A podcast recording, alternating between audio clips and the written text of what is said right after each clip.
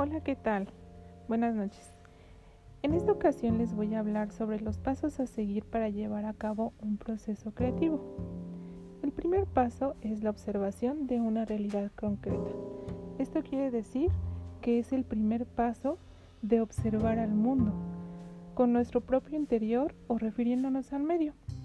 El segundo paso es la localización del problema a resolver o el contenido a expresar.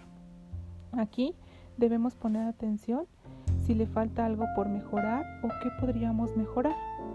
El tercero es delimitar objetivos, es decir, fijar las metas básicas a las que queremos llegar. El cuarto paso son las lluvias de ideas, es decir, generamos todas las alternativas posibles que podamos tener y que podamos centrarnos en ellas. El quinto paso es la evaluación de las ideas. En este paso nos planteamos qué elementos creativos son viables y cuáles no. El sexto paso es la elección de la idea. Una vez tomando en cuenta la evaluación de las ideas, en este paso seleccionamos lo más acorde a lo que queremos. Como séptimo paso, tenemos la búsqueda de un consejo de exploración, es decir, investigamos diferentes métodos para llevarla a la práctica. En octavo paso, fijamos las bases, es decir, es un paso importante para realizar los experimentos adecuados.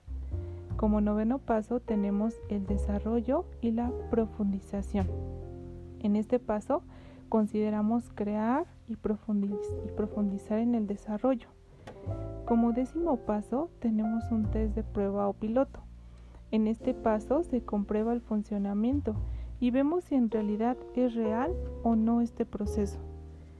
En el siguiente paso ponemos en práctica la exposición o la comunicación. En este paso eh, aplicamos a la vida real lo expuesto al público. Y como siguiente paso tenemos el famoso feedback, este paso nos ayuda a retroalimentar las posibilidades y